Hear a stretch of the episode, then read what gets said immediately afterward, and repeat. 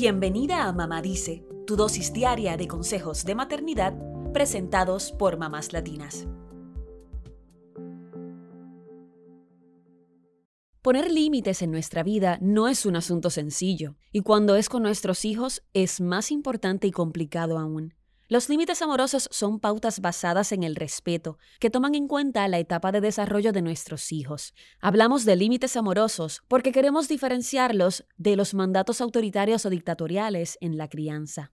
Los límites amorosos respetan la autoestima de los niños y buscan separar la conducta de la persona. Por ejemplo, no es lo mismo decirle a tu hijo eres muy desordenado a dejarle saber que te molesta el hecho de que tenga la habitación desordenada, por lo que debe hacer algo para que esa actitud no lo meta en problemas. Aquí te comparto ocho límites amorosos que debemos incluir en la educación de nuestros hijos. Número 1. Debemos tener límites que protejan su seguridad y salud física. No importa la edad de tus hijos, los límites en casa necesitan estar claros en cuanto al hecho de que no pueden hacer cosas que pongan en peligro su seguridad o su salud. Por ejemplo, a un bebé le ponemos límites físicos para que no se caiga de la cuna o no sobrepase la barrera que necesita para no lastimarse. A veces, si no tenemos límites, caemos en la negligencia. Número 2. Hay que poner límites que protejan la integridad y la salud mental y emocional de nuestros hijos. Si un niño de 5 años ve películas o videos que no son aptos para su edad, su salud mental podría afectarse. Igualmente, si un adolescente se relaciona con frecuencia con amigos con adicciones, podría desarrollar problemas de salud mental o física.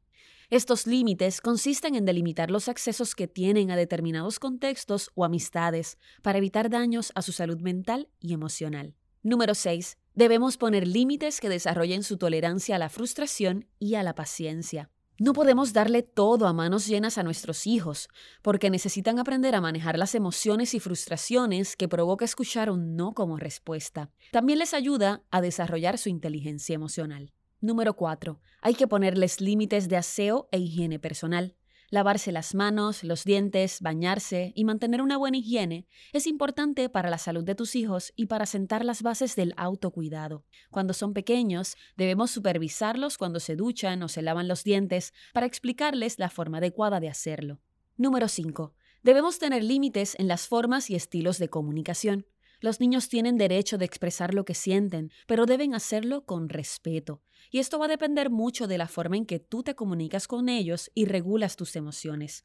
No es lo mismo gritar y ofender que decir, prefiero que no lo hablemos ahora porque estoy muy enojada. Recuerda que todo depende de las dinámicas en casa. Número 6. Hay que poner límites en la forma en que nuestros hijos socializan.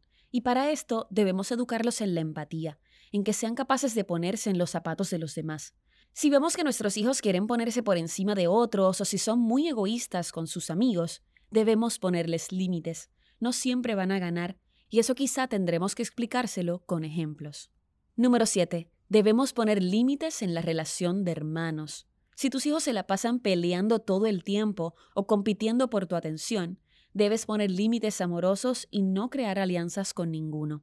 Déjales saber que los amas y que si no pueden ponerse de acuerdo, les vas a retirar aquello por lo que pelean. Número 8. Hay que poner límites en el orden y la limpieza. Desde que son pequeños pueden aprender a guardar sus juguetes. A medida que van creciendo, puedes aumentar las tareas que realizan, como limpiar su cuarto, lavar los platos y ordenar la ropa. Esto fomenta la colaboración y les ayudará en un futuro porque el orden a nuestro alrededor influye en el orden en nuestro interior. Recuerda, poner límites a nuestros hijos desde el cariño y la protección es sumamente necesario y representa una gran muestra de amor. Eso es todo por hoy. Acompáñanos mañana con más consejitos aquí en Mamá Dice y síguenos en mamáslatinas.com, Mamás Latinas en Instagram y Facebook y Mamás Latinas USA en Twitter.